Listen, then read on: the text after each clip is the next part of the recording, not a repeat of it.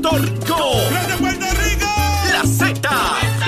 WZNTFM 93.7 San Juan, WZMTFM 93.3 Ponce y WIOB 97.5 Mayagüez. La que representa la isla del encanto. De aquí para el mundo. A través de la aplicación La Música Z93. Tu, tu emisora nacional de la salsa. Ya comenzó el programa con más crecimiento en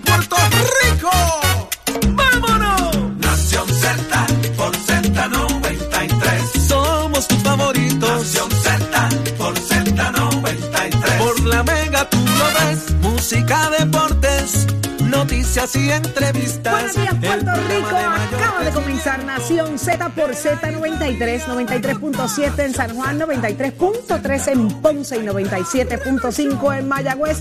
Todo Puerto Rico cubierto del buen análisis, de ese que a usted le gusta. Y es el de Nación Z junto a Jorge Suárez días, y. Eddie López. Buenos días. Buenos días, buenos días, Eddie. Buenos días, Puerto Rico. Listos, prestos y dispuestos para estar con ustedes en la mañana de hoy y analizar lo que está pasando en y fuera de Puerto Rico. Todo comienza aquí en Nación Z con el mejor análisis, el que a usted le gusta. Gracias por estar aquí con nosotros. Mire, porque aquí estamos los que, los que podemos explicar las cosas como son. Invitarlos a nuestro podcast para que disfrute de nuestro contenido diariamente ahí en la aplicación La Música. Buenos días, Eddie. Buenos días compañeros, buenos días a todo el país que nos sintoniza. Los amigos también utilizan las redes sociales para conectarse a través de la, la música y el Facebook Live. Estamos eh, muy contentos que estén con nosotros una nueva mañana, jueves 18 de agosto del año 2022. Conéctese al Facebook Live para que sea parte de nuestra conversación aquí en Nación Z y mucha, mucha información que compartir con ustedes en la mañana de hoy. Así mismo es un programa repleto de información, señores. Hay muchas cosas, como siempre decimos, pasando en el país, pero cada una de ellas con, logra un impacto increíble en cada uno de nosotros y ahí es que entramos al análisis, a buscar de qué manera cada cosa que pasa en asuntos de gobierno, en la legislatura, nos afecta o nos ayuda, porque lo que queremos es eso, que la cosa vaya bien. Y todos los días nos encontramos cuánto tostón hay y uno dice, ¿para dónde vamos? Para adelante es para allá, pero vamos a ver qué pasa en el día de hoy, cómo amanecimos. Jorge, ¿quiénes nos acompañan en la mañana de hoy? Arrancaremos ya mismito con el secretario general del Partido Nuevo Progresista y senador por Bayamón, Carmelo Ríos. Mire, hay impugnaciones en Guayama, hay convención del PNP, hay una, eh, un escaño que llenar en San Juan, hay asuntos de corrupción. Necesitamos tres horas con Carmelo aquí. Pero viene por ahí, viene por ahí el senador Carmelo Ríos. En el análisis del día vamos a estar con el amigo experto en comunicaciones Dani Hernández. Vamos a hablar acerca de este cambio de postura aparente del gobernador en cuanto a lo que es educación y también el sistema eléctrico. Y parece que se va a poner un poco más fuerte, pero hablaremos de eso con Dani próximamente. Mm, tú me dices eso y yo me tengo que acomodar en esta silla, porque imagínate. También hablamos con el vicepresidente de la Cámara, José Coni Varela. Y como todos los jueves, hoy es jueves, Hoy es jueves. que hoy es jueves ya. Esto se acabó, esta semana se acabó. Y agosto va a las millas. Agosto se fue ya, pero yo, hoy es jue- yo te digo que, ¿qué problema yo tengo a mitad de semana, Eddie? Siempre me pierdo. Hoy llega Julito, mira cómo yo capto que hoy es jueves, porque Julito está todos los jueves con nosotros y nunca viene solo, viene con su guitarra y su buena letra, así que será lo que tiene que cantarnos hoy. Julito Ramírez de Arellano. Ay, bien, hoy es jueves. Eso es ya mismito, sí. eso es ya Tengo mismito. que hacer una llamadita ahorita para que le pongan la fecha correcta al menú. Ah, por favor, también el Sí, menú sí, de Sweet sí. Gallery, que siempre Menú lo de pongo. Sweet Gallery, que es que lo, lo un día atrasado. ¿Ve? Hoy, hoy le puede llegar el menú del miércoles. Ay, yo creo que hoy era miércoles. Pero qué rico, estamos más que listos, señores. Por ahí viene de inmediato el análisis de las portadas. ¿Qué está pasando? Les cuento ahora. Precision Health Centers te presenta la portada de Nación Z. En Precision Health Center le cuidamos de la cabeza a los pies.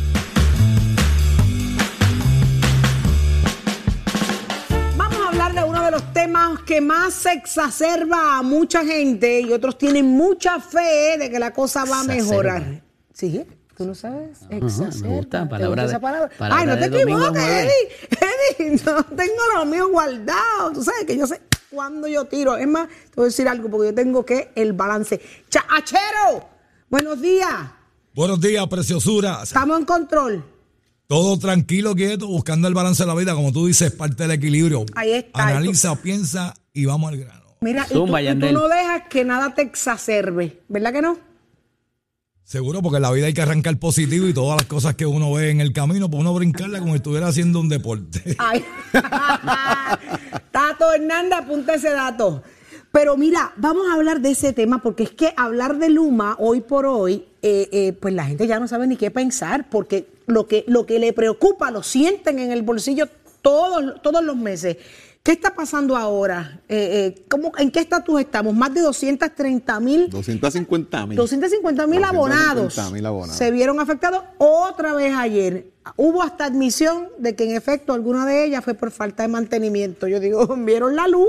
Pues sí. Este, este es el tercer evento en una semana eh, que prácticamente se da de problemas de carga de energía. Ellos, eh, es interesante porque comienzan el día estableciendo que hay un desbalance en el proceso del sistema eléctrico, porque hay tres líneas que salen, eh, ¿verdad? En este caso de, de transmisión y hacen eh, específicamente en el área de Guayama, en el área de eh, Guayama, en el área de Yabucoa, esas líneas por ahí causaron un, un problema grave, ¿verdad? Y a esta hora refleja Luma Energy eh, que en el área de Arecibo hay 1.133% eh, punto 1.33% de personas sin servicio.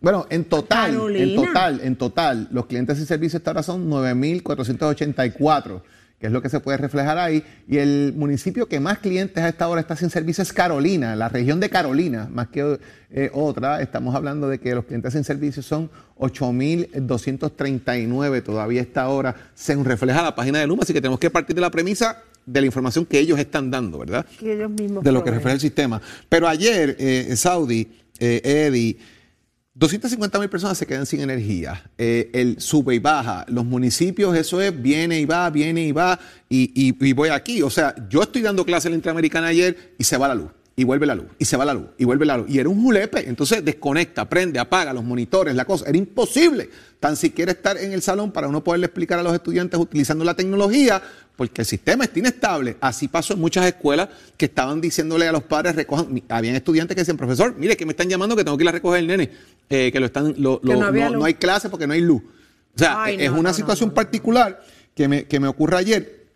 Y el director eh, de operaciones, eh, Gar- Gary Soto, inicialmente dijo que ellos desconocían por qué está pasando esto. Luego salió a reducir también que era un tema de eh, mantenimiento, poda, pero yo creo que esta es la cantaleta eterna. Y, ¿verdad? y ahí le dejo a Eddie, el, el gobernador ayer, como que cambió un poquito el discurso.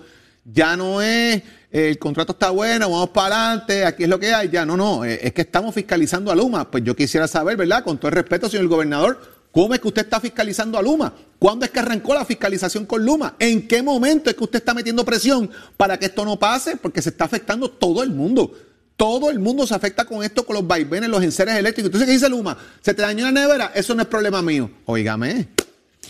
Jorge, lamentablemente va más allá de la nevera, porque lo que estamos viendo es que inclusive en instalaciones tan importantes como el Centro para el Manejo de Emergencia, que debería ser un búnker a prueba de todo, ayer ni tan siquiera los generadores entraron a poder eh, eh, suplir eh, la necesidad de no solamente las computadoras y el cuadro telefónico, sino eh, las comunicaciones entre ellos de radios y satelital y todo lo demás. Y a pesar de que la, ah, de que, eh, la Administración de Manejo de Emergencia niega que se hayan afectado las comunicaciones, la realidad es que tuvieron que sacar a todo el mundo del edificio.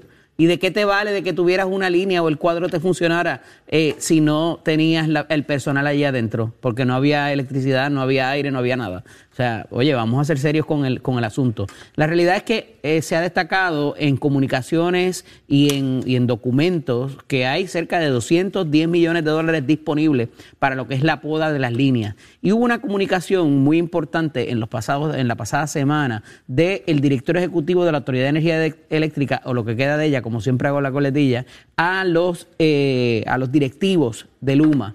Y esta comunicación es bien importante porque se hacía un trabajo que era un monitoreo de las líneas, particularmente las líneas de transmisión. Recuerde que eso va desde la planta generadora, utiliza la línea de transmisión grande, por decirlo de esta manera, la subestación y de la subestación al transformador que usted tiene eh, al frente de su casa. Eh, hay, usualmente hay uno por cada cinco o diez casas y de ahí entonces eh, le llega a usted.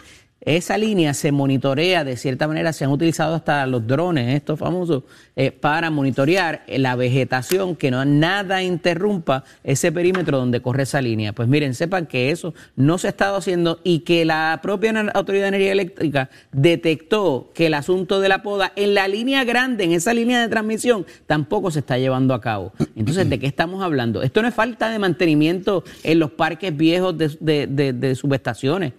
Esta es la línea principal, que es bastante nueva porque esto se rehizo después del huracán. Y entonces, no solamente la del norte, la del sur también quedó afectada. Entonces, vemos que es un problema de gerencia, particularmente de lo que es Luma Energy, porque esto es transmisión y distribución. Ah, que se apaga la generatriz. Pues claro que se tiene que apagar si se tiene que proteger, como se tienen que proteger las plantas eléctricas en esta, en lo que es el centro médico, en lo que es manejo de emergencia.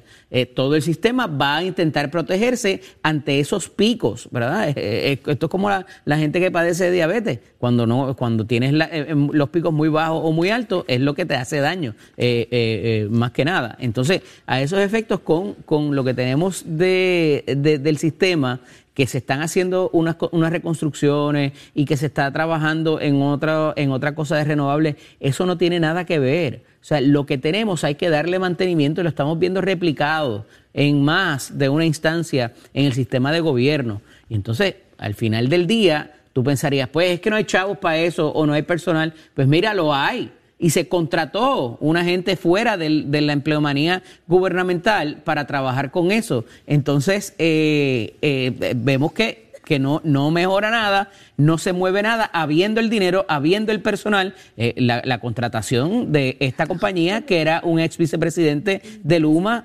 para, para propósitos de la poda, eh, ¿verdad? Está ahí. Y entonces el, gobernador en su mensaje ayer, cuando lo confrontan con las cifras específicas, de momento dice, no, es que yo no tengo el dato completo. Pues mire, no lo dejen hablar entonces, porque el propio periodista le está dando el dato exacto al gobernador de cuánta gente hay sin luz y los tres eventos que han ocurrido y la carta del, del, del director ejecutivo de energía eléctrica a los directivos de Luma. Entonces, tienes el asunto que, se, que ayer se trae aquí en primera instancia por parte del representante Luis Raúl Torres a preguntas mías, donde yo le hablo del acuerdo suplementario y cuándo se vence. Pues mire, es el día 30 de noviembre. El 30 de noviembre de este año, que es un preacuerdo, por llamarlo de cierta manera, y ese preacuerdo como decía ayer el representante Luis Raúl Torres, una vez culmine, that's it, no hay penalidad que valga, no hay nada. Entonces, ¿qué puedes hacer? Ah, pues buscarte otro proponente en lo que queda de aquí a allá es complicado. No vamos a simplificar. No hay, no hay respuestas o soluciones eh, eh, fáciles a problemas complejos. Y el que diga eso le, miente. Pero de alguna manera puedes provocar unas exigencias para cuando se firme ese contrato de 15 años. Y, que se requiera una fiscalización adicional. Quizás esa es la fiscalización que está hablando el, gobernador, yo no lo sé. Pero la realidad es que con lo que tenemos y con las herramientas que tienen, no se está gerenciando de manera efectiva el sistema que tenemos. ¿Que es un sistema viejo que ha colapsado? Sí, pero hay muchas instancias que ya se reconstruyeron. Y esas fueron las obras después de María, que no puede decirse que son de los años de la Cuácara. Ahí hay eh, eh, eh, equipos que ya se reemplazaron luego del huracán y si no se le da mantenimiento como cualquier equipo, es lo que vamos a, continuar viendo lo que está pasando. Anoche hubo otro evento en Fajardo, así que el llamado está ahí. Es un problema de gerencia, no es de dinero, no es de falta de personal, todo lo demás está en place para que se tome acción. Y Luma no está queriendo escuchar lo que le están diciendo los directivos de la Autoridad de Energía Eléctrica, que crea otro problema adicional, compañero, muy importante, por razón de que ellos tienen la experiencia, tienen la capacidad, lo está haciendo Luma ahora, lo mínimo es que, los escuchen y no ignoren el detalle técnico que les están dando. Ahí está.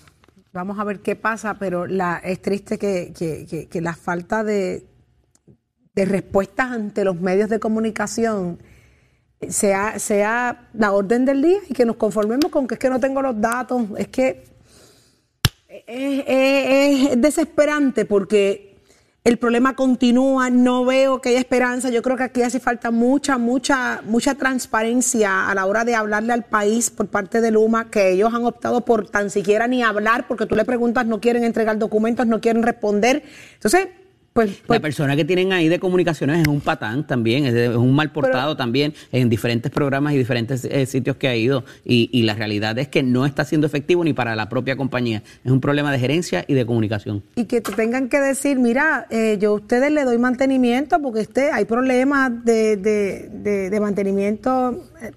Eh, Es que no, se venden como, como, como vaca gorda y terminan siendo... eh, es, que es increíble. La cuestión es que no, no hay, no veo, no veo soluciones inmediatas, no las escucho tampoco y se acaba el tiempo. Me sorprende mucho y me preocupa mucho que el 14, el noviembre se, se vence ese primer eh, contrato. Y hay otra, otra parte, Ese perdona que te contrato interrumpa, inicial. Saudi, que es importantísimo y que ayer se revela también. El asunto de, hemos dicho, pues quizás Luma no sabía lo que se, a lo que se iba a encontrar.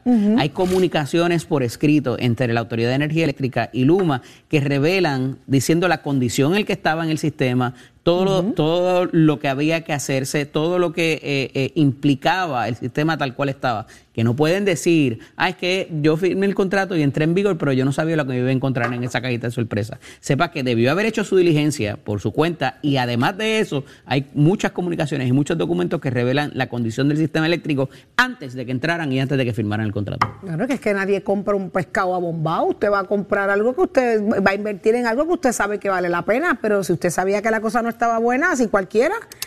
Pero vamos a ver. ellos fueron a las plantas, ellos Se le asignó a- ellos- dinero. Ellos fueron a las plantas, ellos fueron a las eh, áreas de trabajo, ellos vieron lo que había. O no se acuerda el país cuando los unidades los sacaban, los abuchaban y los sacaban de allí. Ellos fueron a averiguar.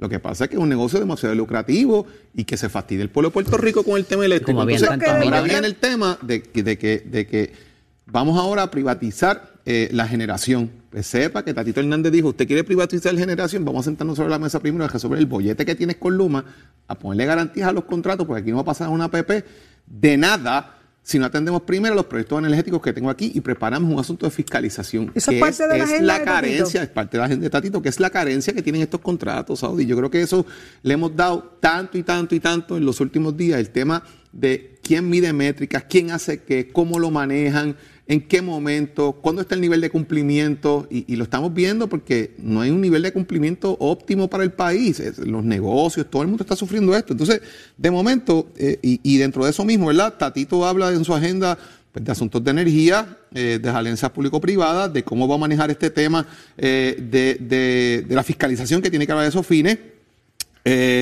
Eh, De la reestructuración de la deuda. Habla de reestructuración de la deuda, habla de, de su agenda en el sistema de salud, habla de su agenda en educación, habla de su agenda anticorrupción y de fiscalización, pero sobre todo lo que Tatito pretende con esta agenda en el tema energético es que no se repita una situación igual a la de Luma Energy, donde estamos teniendo una situación muy particular. Y sobre todo puntualizo lo siguiente, el comunicado de Luma de ayer eh, es un chiste. Mire, por favor, ahorre energía cuando llega a su casa de 6 a 10 de la noche para evitar los apagones. ¿Really? A la hora que usted está haciendo asignaciones, cocinando, bregando con todo lo que tiene, ahorre energía esa hora para evitar apagones. Y con la factura Ay, que acabamos de pagar. santísima. Y con la- es un chiste. Una falta de respeto lo que O es. sea, no, para que no haya apagones, no préndalo en su casa. Anda. Increíble. Increíble. Es que, es que no. Ay, mi madre. Es que hay veces que hay gente que entonces, abusa con los blowers y con las tenazas, ese tipo Ah, de cosas. Para los amigos que nos están escuchando por radio, estoy señalando a alguien es que no quiero mencionar. verdad. A ver, que- es que, verdad. o sea, ya. a las 6 de la tarde usted está, usted cocinando, usted está haciendo asignaciones, usted está haciendo 20 cosas, usted tiene la computadora prendida. Se está- va la luz Óigame, del sol. Entonces tú me vas a decir a mí que yo no puedo prender la luz en mi casa porque tengo que ahorrar energía para que no hayan apagones en el país. O sea- Pero ¿y para qué rayos están ahí?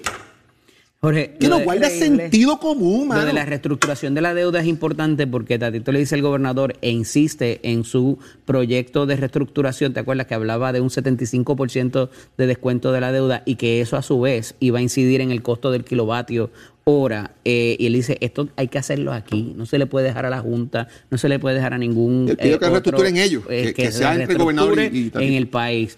Eso es posible, eh, por lo que había dicho la Junta, tiene que haber una inserción de otros aparatos y otros instrumentos fuera de Puerto Rico eh, por tratarse de una ley federal también eh, y lo que dice y la letra de promesa, pero parece que Tatito va a insistir con eso en el para con el gobernador y que sean ellos quienes se sienten y determinen y presenten la propuesta de reestructuración de la deuda y el cantazo que vayan a coger esos bonistas de lo que puedan esperar, eh, que va a incidir sobre todo, sobre los pensionados, sobre el costo de kilovatio hora, sobre, eh, sobre todo de aquí a, a los 30 años y muchas otras eh, cosas que también pudieran costar e incidir en la operación de la Autoridad de Energía Eléctrica o de Luma o de quien sea que la vaya a trabajar. Más adelante vamos a hablar de una entrevista que concedió el gobernador al periódico Nuevo Día y dice, describe más bien cómo ha sido eh, su trabajo en la gobernación desde su propio punto de vista. Hay cosas bien interesantes y se, y se el resalta preámbulo a la, a la, ¿A la que qué? ya mismo viene por ahí. ¿La convención? no, no, eso es el preámbulo a la, a la encuesta que va a ser el nuevo día eh, próximamente, que debe estar por venir ahí. A, a de la evaluación X de número años. ejecutoria del, Seguro, como gobernador. sí, Pero fíjese, si yo le- les leo el título nada más, pudiéramos entender muchas cosas. Hay que entrar a la historia, leerla, los invito a que la vean. Pero la- el título dice, Pierluisi ve avances en la lucha estadista. Yo creo que las prioridades del gobernador están bien lejos de la realidad y las necesidades que tiene el país al momento. Él está pensando a largo plazo y quisiera que fuera ya, ¿verdad? Los asuntos de la estadidad. Lo, Pero lo maneja con cosas- mucho, lo maneja con mucho cuidado. O sea, El tampoco, tema. tampoco se tira de pecho con el proyecto de estatus y es muy cuidadoso en las expresiones que hace en la entrevista que le ofreció a la periodista Gloria Ruiz William del Hay Nuevo que leerla, Día. Así que que está- hay que mirar está con detenimiento. interesante. Lo que pasa es que él está committed hay con, muchos- ese- hay muchos con eso ya. ahí. O sea, él no puede echar para atrás y Sí, decir pero- ahora, pues vamos pero a dejarlo para más adelante. No es que lo va a dejar para más adelante, es que tampoco es ahora me tiré de pecho. Ahora es bueno, vamos paso a Pero esa paso, no- Claro. paso esto. No era como que no, esto va a pasar, esto va para adelante. No, no, ahora estamos aquí, vamos para allá. O sea, es Ya no hay cuidadoso. fecha cierta.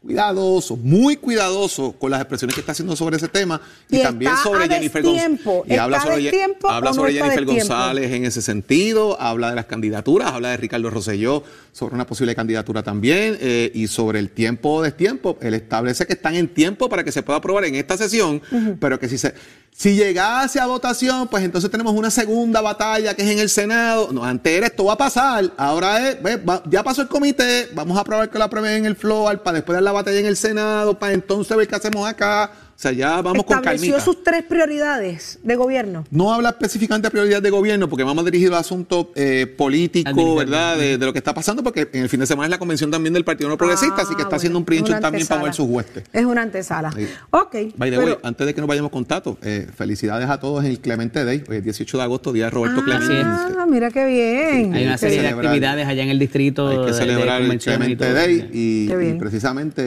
eh, en Pittsburgh estaban jugando los Boston Red Sox y parte del evento ayer fue que los boricuas que están en ese equipo visitaron eh, lo que es el museo de Roberto Clemente y se hizo precisamente un reportaje de ello, de la cantidad de puertorriqueños que en las grandes ligas cada vez que van a Pittsburgh visitan y dejan su firma estampada eh, allí en el, en el... Es hoy a las 3 de la tarde, entiendo, Jorge, ¿verdad? Que Hoy se a las 3 de la celebra tarde, sí, la- hoy se celebra los el evento 50 a las 3 de la años. tarde. Qué lindo. Del hit. Qué interesante. Número 3000. 3000. Mientras tanto, el bollete con los hijos sigue, ¿sabes? la fiesta está buena, pero la- los reclamos y las exigencias eh, del malvete y otros asuntos siguen siendo lucha. eh, eh, Pero eh, se eh, fueron en bajita ahora, ya no están tan... No. Eh, Ah, hablamos pero de ¿qué eso sabes ahorita. tú? Hablamos de eso ahorita. Pues vamos a ver qué tiene Tato con nosotros hoy, porque somos deporte. Buen día, Tativiris. Vamos arriba, vamos arriba. Muy buenos días, muy buenos días. Gracias, Jorge, por la información. Me adelantó uno de los segmentos. Ah, Está Jorge, bien, que-. Jorge Colón. Él me, él me lo permite porque... Mira, le cambiaron el apellido a Jorge. Ahora es Jorge Suárez Colón. Exacto. Jorge Colón. Pero Tato me permite hacer esas cositas por la afinidad. Claro que sí, claro que sí. Claro, Pero tú escuchaste claro a Eddie sí. lo que dijo. ¿Tú escuchaste a Eddie lo que dijo? Que ahora, que dijo. que ahora están bajitos los Sí, reclamos. porque- Así que Pero eso, eso ellos allá lo van a tener que resolver, porque ya tú sabes cómo es esto. Lo importante es que en algún momento la ciudad deportiva Roberto Clemente funcione, porque la verdad que ha pasado mucho tiempo. Pero vamos a una fecha histórica que a mucha gente se le olvidó, pero a mí no. Yo quise pasar esta a ver cómo la prensa de aquí lo trataba. Y un 15 de agosto, que fue el pasado lunes, que fue el 15 de agosto 2022, pero del 2004, Puerto Rico estaba jugando nuestra selección en Atenas, Grecia, en las Olimpiadas. Y le dimos una catimba a los Estados Unidos, que ha sido la victoria más dolorosa que esa gente ha tenido en unos Juegos Olímpicos. Cabe señalar que Puerto Rico empezó con Piculín Ortiz, Carlos Arroyo, Larry Ayuso, Rolando Rutunier y Daniel Santiago. Los Estados Unidos empezaron con Aidan Iverson, Stephen Mayberry, Timothy Duncan, Lamar Odom y Richard Jefferson. Óigame, el primer cuarto se lo ganamos 17 a 14, el segundo que fue la primera mitad 49 a 27, el tercero 65 a 46 y el tercero 92 a 73, papito, para que vea. Esa fue la gran proeza que nuestros boricos hicieron allá y fue donde Carlos Arroyo enseñó la camisa. Esto es Puerto Rico, donde Eddie Casiano metió un canasto de tres puntos desde el parking. Y eso desmoralizó al equipo de los Estados Unidos que no les salió nada, tenían un trabuco, pero los de nosotros se la dejaron caer. De qué manera y eso es una historia que ya lleva 18 años y que siempre va a estar en buen recuerdo para el equipo de Puerto Rico, para nuestra gente, para nuestra patria, para que se acuerde los Estados Unidos que siempre tienen que contar con Puerto Rico para todos estos juegos y para todos estos deportes, porque nosotros no nos dejamos de nadie. Así que ya usted sabe cómo es eso. Y hoy, pues ya usted sabe que los caminos conducen a Bayamón. ¿Por qué? Porque hoy es el juego entre los vaqueros y los Atléticos de San Germán. Este es el quinto juego, la serie está empatada 2 a 2. Así que esperamos que nuestros vaqueros salgan con la puerta ancha, que San Germán no nos dé un puntillazo. Alegadamente, aparentemente, me está llamando amistades que yo tengo en San Germán, que supuestamente no hay taquilla y que para la gente de San Germán. Yo eso lo dudo porque siempre dejan un grupo de boletos para el otro equipo, tanto si se va a San Germán como si se va a Bayamón. Pero, pero la gente está alegando eso. Vamos a ver cómo se brega con eso y cómo los directivos del equipo de los vaqueros pueden trabajar ahí, porque no es necesario, eso no se hace, de que no le guarden taquilla a los fanáticos de los Atléticos de San Estás, estás con el habla música y Z93 en Nación Z.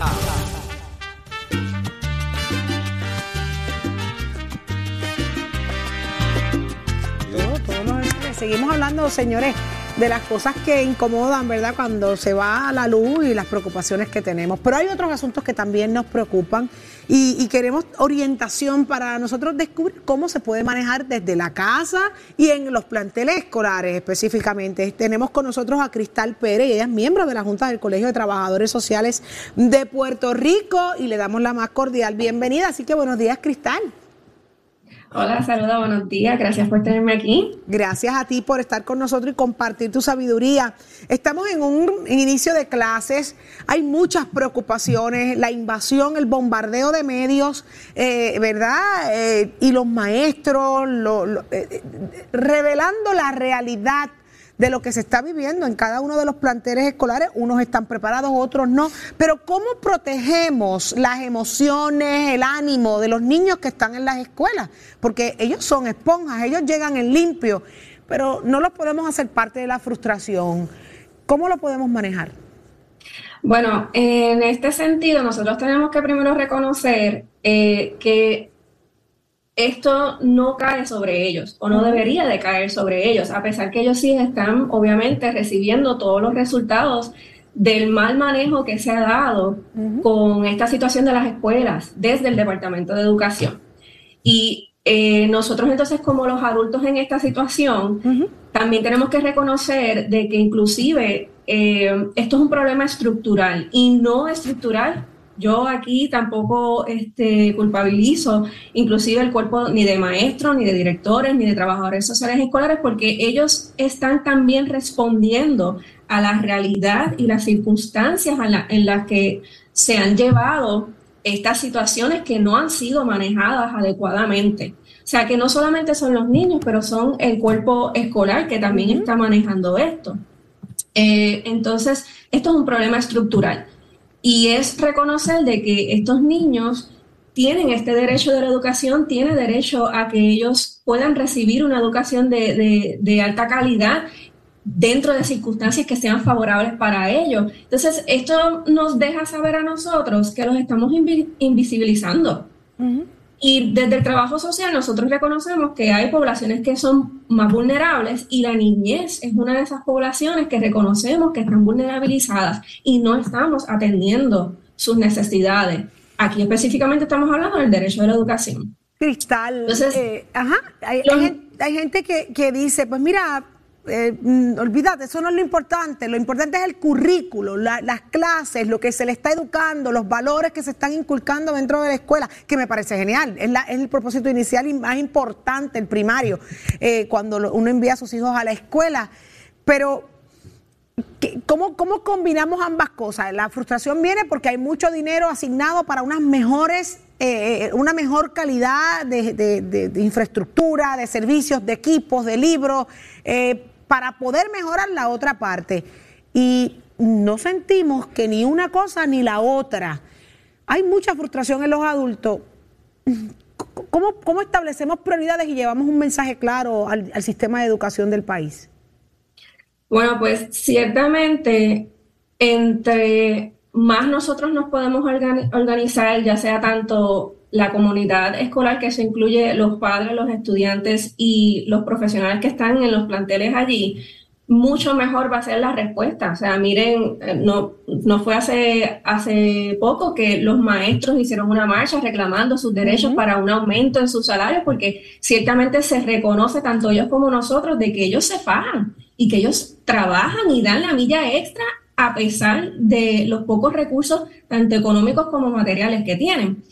Eh, obviamente nosotros siempre tratamos de ir con la marea y tratar de manejar lo que tenemos en el presente, eh, pero tenemos que organizarnos para reclamar lo que necesitamos y poner presión, poner presión, este, porque esto no es responsable, estos realmente son resultados estructurales de problemas estructurales que se están llevando desde arriba, en donde han habido mal manejos económicos y estos son los resultados que nosotros estamos viendo eh, aquí hoy con estos, todos estos problemas que han pasado, las escuelas, hay escuelas que están haciendo interlocking y los papás se acaban de enterar en este momento. Eh, entonces, estamos hablando de que el resultado de eso son papás que trabajan y que no necesariamente tienen la flexibilidad de poder estar recogiendo a los niños en un horario diferente especialmente cuando de momento se va la luz y ya tenemos que cancelar las clases. Hay escuelas que están totalmente cerradas y se, han tenido que ir virtual. Hay escuelas que están completamente sucias, que no se han limpiado y que las estructuras no están adecuadas. Entonces, si uno lo maneja, ¿verdad? Por ejemplo, la solución de lo virtual, eso es un, eso es un manejo como no pude estar, dar clases en la escuela, pues vamos a hacerlo de manera virtual. Eso es una buena solución, pero no es la óptima. No, no es la óptima. Hay que medir, medir, la efectividad que, tiene. hay que medir la efectividad que tienen las clases virtuales. Hay mucha, hay muchos, muchos huecos ahí eh, que se han reflejado y lo hemos visto. Eh, en los resultados finales. Así que no necesariamente es la mejor opción, es, es el resuelve pero sabemos que queda mucho por hacer y el trabajo de ustedes como trabajadores sociales es, es importantísimo para empezar a, entender, ¿verdad? Y ayudar a echar para adelante a nuestros niños y el sistema. Así que muchísimas gracias, Cristal. El tiempo nos traiciona, pero gracias por estar con nosotros acá en Nación Z. Gracias a ustedes. Que estés por tenerme aquí. Lindo día, buen día para ti. Usted no se mueva de ahí, queda mucho más pendiente. Jorge Suárez. La fiscalización y el análisis de tus mañanas de lo que ocurre en y fuera de Puerto Rico comienza aquí en Nación Z. Saudi Rivera. La verdad con un análisis serio y responsable. Y Eddie López. Levántate que el despertador te está velando y te agarra el tapón.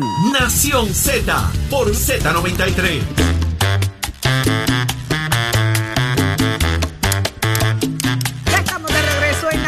Y llegó el momento del análisis del día. Es ahora ese momento y está con nosotros Daniel Hernández, experto en comunicaciones, junto a Eddie López. Adelante.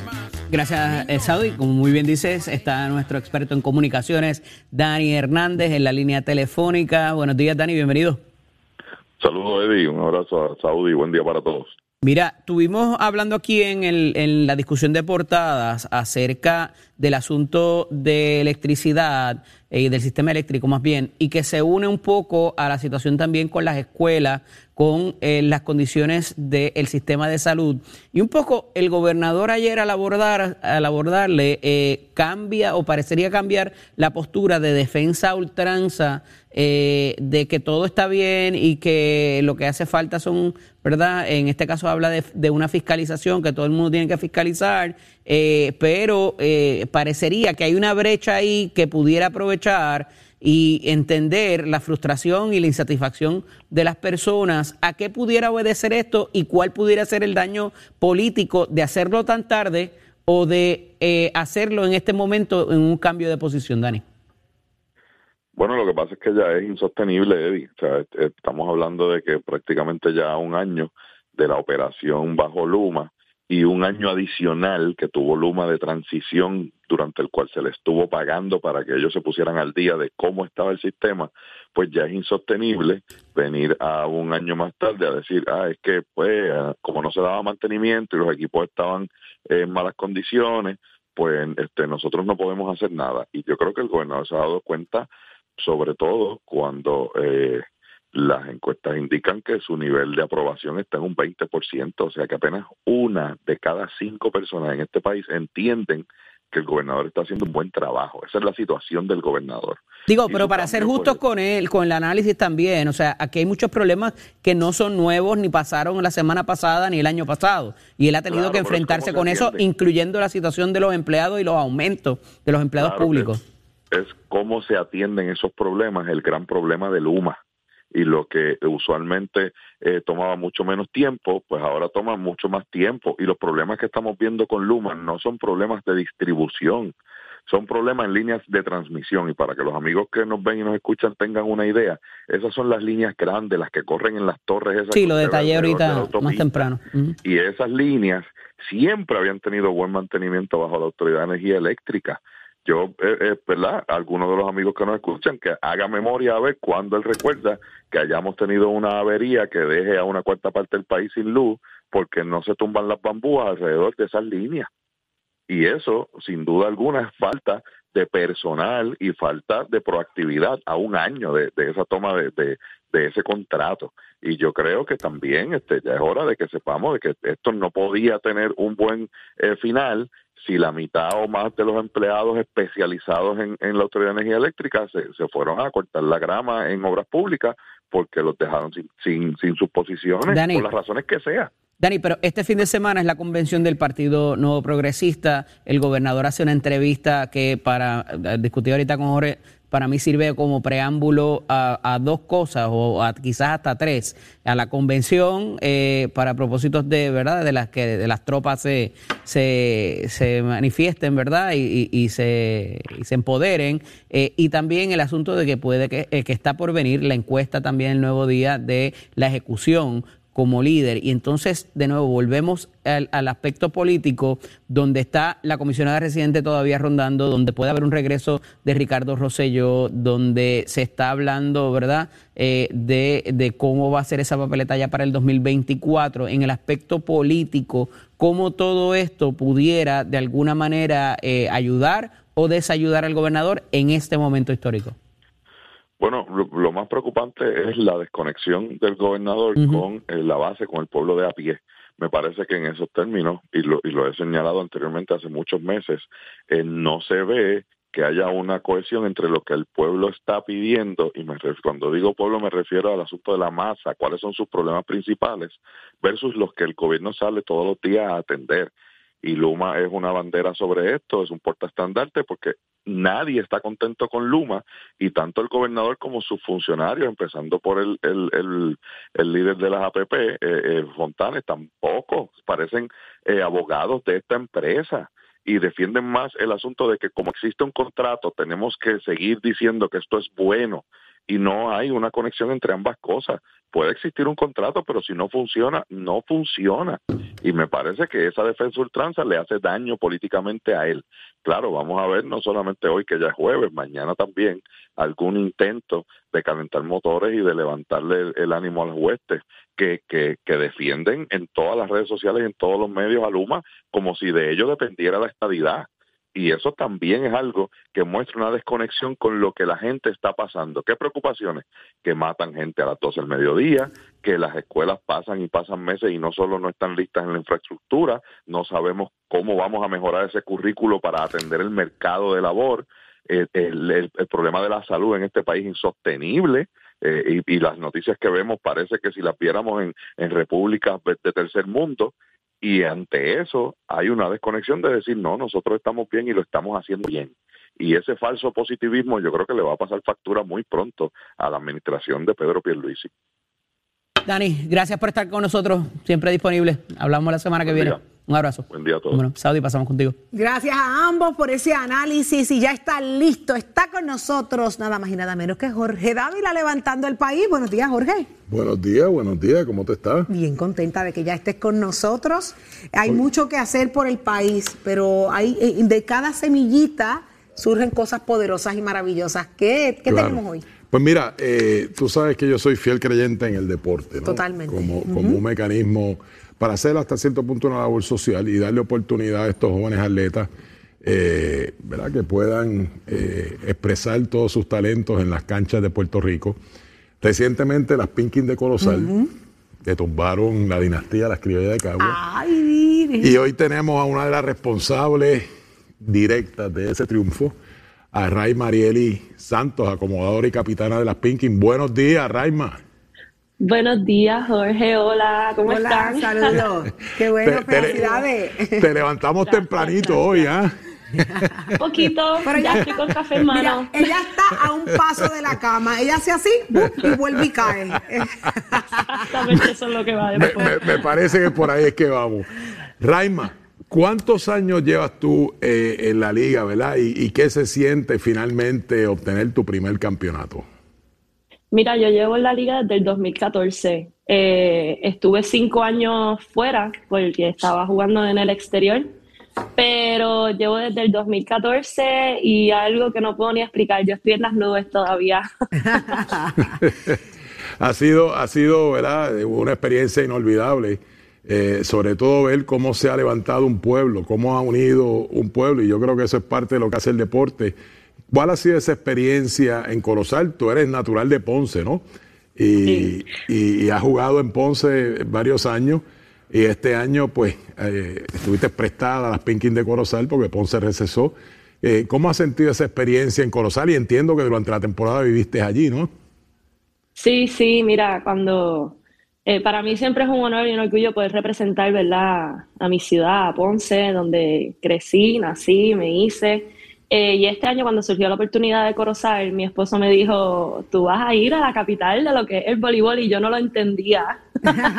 yo sí recuerdo de pequeña ver por TV cuando la- las Pinkin estaban también en su pick con Bill Murray, Destiny Hooker, eh, que fue el último campeonato que ganaron y decía, wow, o sea, este es lo más grande del voleibol y yo espero algún día poder estar viviendo eso, ¿verdad? Y cuando se dio ese último juego para ganar ese campeonato, cuando yo vi esa cancha, tan pronto salimos, de verdad yo tuve goosebumps todo el juego. Todo el juego yo tuve una energía dentro de mí que yo no entendía de dónde salía, porque era que nunca había experimentado eso. So, ahí fue cuando entendí por qué le llaman la capital del voleibol. Mira, ese, toda esa gente fue a esa cancha. eh, el apoyo que recibimos durante toda la temporada fue increíble desde que comenzamos, ¿verdad? Hasta el fin de la temporada. Y yo creo que allá todavía se está celebrando. Ya yo estoy en mi casa, pero hoy me regreso a Corozal a pasar unos días más y, y poder entonces continuar la celebración el sábado. ¿Por qué le llaman las Pinkins, Jorge? Ah, bueno, pues yo no sé, vamos a preguntarle. Qué a- interesante. Vamos a preguntarle. ¿Por qué? ¿Por qué le llaman? Mi- ¿Por qué le llaman Mira, así? eso es, vi esa pregunta en las redes sociales y no recuerdo la contestación, pero es este, ya es de- desde que comenzaron siempre se han llamado las pinky o las tijeras, ¿verdad? Ah, también. Imagino porque las estamos tijeras. cortando dinastía. ¡Ay! So, puede ser. Por eso, eh, eh, las tijeras siempre han estado ahí. eh, y en la serie también apareció una escoba. Ay, madre mía. Ah, no, no. Eh, bueno, bueno, lo que pasa es, eh, y, y le pregunto a Raima, hubo un receso. Raima, ¿verdad? Tú sabes que yo estuve con el equipo de Manatí este año. y Raima no- nos eliminó en semifinales. Eh, Me encanta Yo- la valentía de Jorge. Es un varón, Yo- es un varón. pero, pero le, pero le dimos más trabajo que Cagua, tengo que decir. no, eh, Ra- Raima es una, una jugadora, eh, número uno, ha sido parte de la selección, es parte de la selección eh, nacional y, y, y Raima es una jugadora a quien siempre he admirado. De hecho, en algún momento allá en Naranjito me la, me la traté de llevar para Naranjito, pasaron unas cosas y no, y no pudo ser. Pero es una, una jugadora que da todo en la cancha. Yo sé que Raima tuvo un par de ¿verdad? lastimaduras durante la temporada, pero no hay quien la saque de esa cancha. Eh, Jorge, Eh, así yo, que yo quiero saber algo. Raima, ¿a qué edad tú comenzaste? ¿A qué, qué edad tú tenías cuando tú empezaste a, a comerte esa cancha? ¿Y, y cuánto apoyo te dieron tus maestros y tus papás para hoy estar donde estás? Mira, yo llevo una cancha desde que nací porque mi mamá fue baloncelista profesional aquí en Puerto. Rico y mi papá también fue dirigente de baloncesto, estuvo con los cangrejeros de Santurce, Leones de Ponce. So, toda mi vida he estado en una cancha. Y del baloncesto yo decidí jugar voleibol. Yo Muy quería ser diferente, Tenías las quería, dos opciones. quería establecer mi nombre, sí. Y qué- y qué- y qué so, bueno. Comencé a, a los 11, a los 11 años. ¿Cuánto Comencé estuvo la entonces a- escuela o el colegio envuelto en ese desarrollo tuyo? Eh, fue más el club. Yo comencé con lo que era Ponce Boli en ese entonces en Caobo, después se creó lo que fue Ponce Levoc, que ahí fue donde terminé, ¿verdad? Eh, y mi, gracias, ¿verdad? Gracias al Colegio Sagrado de Corazón que pude obtener una beca y ayudar a mis padres en, en ese sentido. deporte- Eh, El deporte. el deporte abre muchas puertas, muchísimas puertas. puertas. Mira, de lo que es el deporte, el arte, lo- de verdad que yo eh, les envío un mensaje a, a todos esos padres. El- sin el apoyo de mis padres, yo no Claro. estaría donde yo estoy ahora mismo. Claro. Y mis padres corrieron la cancha conmigo y si teníamos que ir a San Juan a practicar, íbamos a San Juan a practicar. Si tenemos que ir a, allá a Fajardo a jugar, ahí éramos los primeros en llegar, que, que yo le debo muchísimo a mis padres que siempre me empujaron para, para que yo pudiera, ¿verdad?, alcanzar mis metas y cuando más grandes las metas me las ponía, más inspiración ellos me daban y más motivación ellos me daban Raima, para que todo esto surgiera. podías anticipar una barrida en cuatro juegos y no en cuatro juegos, 12 sets perfectos, no le ganaron ni un set. ¿Podías anticipar eso tú? Mira, no, no. Yo creo que nadie, nadie, ni los conocedores del voleibol podían anticipar algo Claro, así. Sabíamos claro. que iba a ser una, una serie bien larga y nosotros nos habíamos preparado para eso, que todos los días iban a ser difíciles. Todos los días fueron difíciles. No porque nos fuimos 12-0 y 4-0 quiere decir que nosotras fuimos de vacaciones, pero eh, nosotras no habíamos anticipado para que, para, para eso mismo, para los puntos extra, para los sets extra, para los juegos extra. Y cuando estaba sucediendo todo esto, nos mirábamos como que, wow, Estamos duras, estamos duras. Nosotras podemos hacer esto. Decían, wow, estamos bien duras, estamos bien duras. Raima, eres orgullo de Puerto Rico, has representado dignamente a Ponce, ahora a Corozal, la selección, a Puerto Rico. Eh, te admiramos, te respetamos mucho y te damos las gracias porque a través del deporte has ayudado a levantar el país. Así mismo es. Muchísimas gracias, Raima. Enhorabuena. Gracias, gracias a Felicidades a todas las muchachas. Gracias y que el voleibol siga creciendo, que para eso estamos aquí. Importante, así sea. importante. Importante, Jorge, gracias, como siempre. Y le traigo la línea de, los, de, de cuán envueltos sus papás y las escuelas, porque acaba de comenzar el nuevo año escolar y el deporte está en las escuelas también. Y que los papás enfaticen también de que sus hijos entren al deporte, al mundo deportivo. Que entren al deporte y que los apoyen, Claro, que asistan. ahí está. No hay peor nada, eh, nada peor para, para un niño, ¿verdad? Que están en, un, en un club, en una escuela, jugando con algún equipo, ver que sus compañeros tienen a sus papás en las gradas y los de él no están. Así que exhortamos a los padres que apoyen a sus niños y los, y los, y los metan en el deporte, que es sano. El país se comienza a levantar desde hoy, pensando en el futuro de ellos. Así que gracias, Jorge. Gracias como siempre. ¿Y dónde está. Tato? Hablando de deporte, porque somos deporte. Adelante, Tato. Vamos arriba, vamos arriba, vamos arriba, señoras y señores. Tato Hernández en la casa, somos deporte. Ya usted sabe cómo eso. Creo que a las Pinkin, le llaman las Pinkin en apodo a una de las jugadoras que estuvo en el equipo con la selección nacional que falleció en aquel Wow. terrible accidente. Y creo que de por ahí es que viene el nombre. No estoy seguro bien, porque yo sé que desde la historia siempre se llamó las Pinky, pero como una vez hoy una conversación, algo así, alguien allá le decían Pinky y, y se quedó el equipo así. Lo que anyway fue pues que jugaron bien y eliminaron a Manatí. ¿Cómo?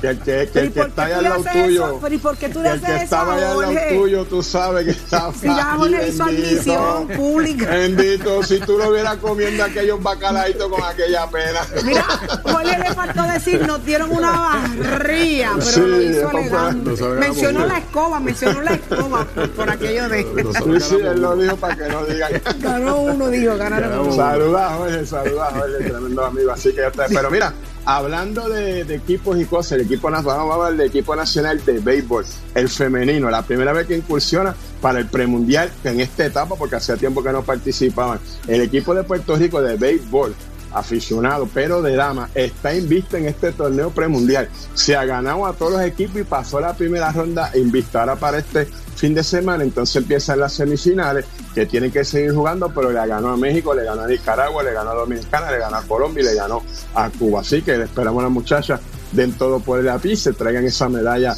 de oro invicta para entonces así clasifiquen para el Gran Mundial. Mientras tanto, en el béisbol AA, la mesa está servida. Toritos de Calle, peces voladores de Salinas, empieza mañana viernes esa serie. Toritos de Calle van a jugar en su parque, los peces voladores van a jugar en el parque de Sidra, porque ese parque es más grande y eso ya los dueños lo acordaron, así que los primeros dos juegos, el primero va a ser en Calle, el segundo va a ser en Sidra, y luego pues un siguiente así para el próximo fin de semana, la, la serie es de 7-4, así que vamos a ver quién es el campeón, si Juan Igor González repite, que sería también un dato histórico porque lo hizo la temporada pasada con Humacao, ahora podría hacerlo con Calle, pero los peces voladores, pues ya usted sabe que están ahí y hay que contar con ellos. Usted se entera aquí en Nación Z, donde siempre nace la noticia deportiva, el primer programa de deporte en este país. Oiga, Chero, give it on my.